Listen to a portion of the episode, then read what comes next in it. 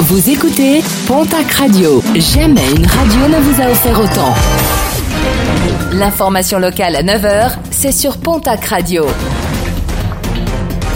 Bonjour Jean-Marc Courage Sénac très belle matinée inspirée de la mobilisation au Canada. Plusieurs opposants aux restrictions sanitaires organisent plusieurs convois de la liberté dans la région.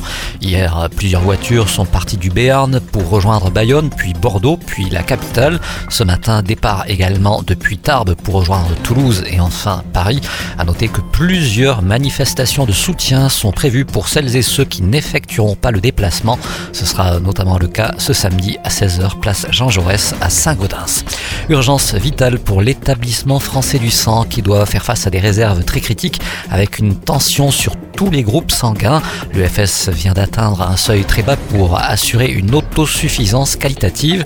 Plusieurs collectes délocalisées sont donc organisées dans la région pour faire face à cette pénurie.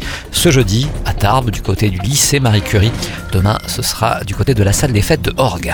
Une nouvelle édition du Café de l'Emploi, ce sera le 17 février prochain à Bagnères de Bigorre, l'occasion de rencontrer directement les entreprises qui recrutent.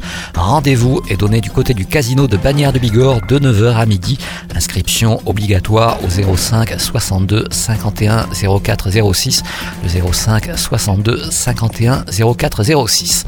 Annulation confirmée, la rencontre littéraire en présence de Marlène Schiappa à Pau lundi prochain a finalement été annulée par son éditeur.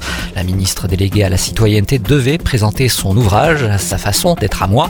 Les responsables des éditions Stock affirment avoir été contraints d'annuler le rendez-vous en raison d'une manifestation prévue qui aurait pu présenter un véritable risque en termes de sécurité. Et puis un documentaire sur la transition de Sandra Forgue, mais Wilfried, ce sera ce jeudi sur France 3 Occitanie. L'ancien champion olympique de canoë racontera sa transidentité après avoir vécu 46 ans dans le corps d'un homme, un chemin difficile mais vital, un parcours retracé dans ce documentaire Être une femme aujourd'hui à 23h sur France 3 Occitanie.